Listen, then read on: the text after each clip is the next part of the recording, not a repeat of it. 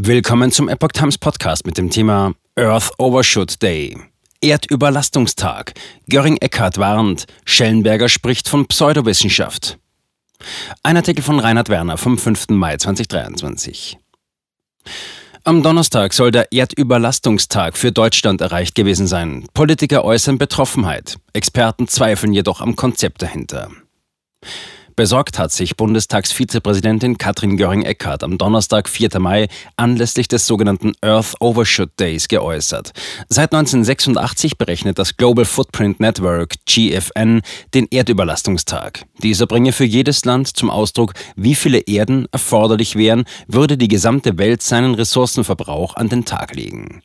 Im Regelfall sehen westliche Industriestaaten dabei am schlechtesten aus. Dies gilt, obwohl der Umgang mit Ressourcen dort infolge von Innovationen effizienter vonstatten geht und der CO2-Ausstoß sinkt.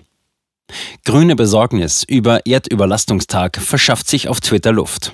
Auf Twitter erklärt Göring-Eckardt, würden alle Länder der Welt so haushalten wie wir in Deutschland, wären heute schon die nachwachsenden Ressourcen für dieses Jahr aufgebraucht.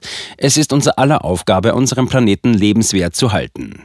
Das Bundesumweltministerium schreibt zum Erdüberlastungstag, in Deutschland haben wir schon heute unseren Anteil an natürlichen Ressourcen für 2023 verbraucht. Nachhaltiges Handeln fördern, dafür setzen wir uns ein, zum Beispiel mit einer nationalen Strategie zur Kreislaufwirtschaft.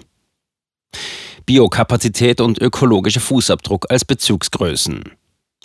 Der sogenannte Overshoot errechnet sich aus einer Gegenüberstellung der Biokapazität der Erde und des ökologischen Fußabdrucks. Als Biokapazität bezeichnet man beim GNF die Fähigkeit der Erde, die vom Menschen verbrauchten Ressourcen zu erneuern und Schadstoffe wie Treibhausgase abzubauen.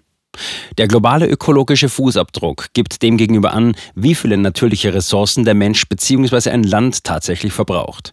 Ist der Verbrauch dieser Ressourcen größer als der Nachschub, spricht man vom Overshoot, der ökologischen Verschuldung. Der Faktor sei anschließend auf die Skala eines Jahres anzulegen. IW Köln. Erdüberlastungstag vermengt unterschiedliche Probleme.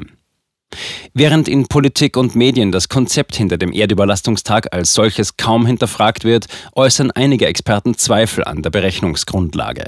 Einer der Hauptkritikpunkte dabei ist, dass eine Vermengung unterschiedlicher Probleme vorliege.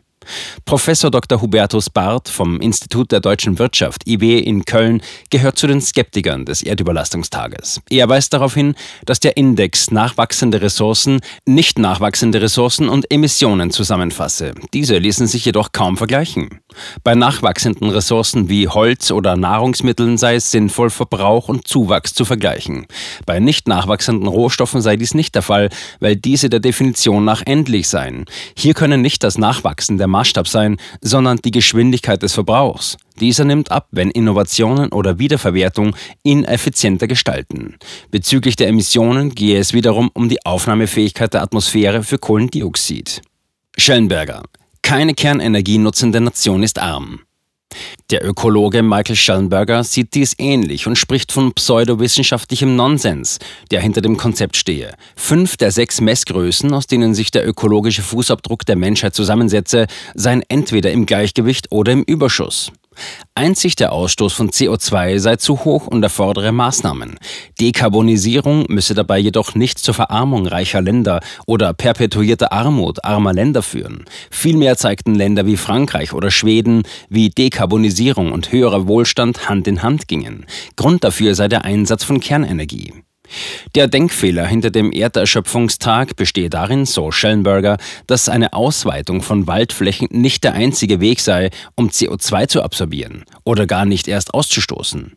Die Theorie vom ökologischen Fußabdruck sei wissenschaftlich so wertvoll wie Astrologie, Phrenologie und die Theorie der flachen Erde. Für Schellenberger steht fest, Zitat, es gibt keine reiche Nation, die hauptsächlich auf Holz als Energieträger angewiesen ist. Genauso wenig wie es eine arme Nation gibt, die hauptsächlich auf fossile Brennstoffe oder Kernenergie angewiesen ist.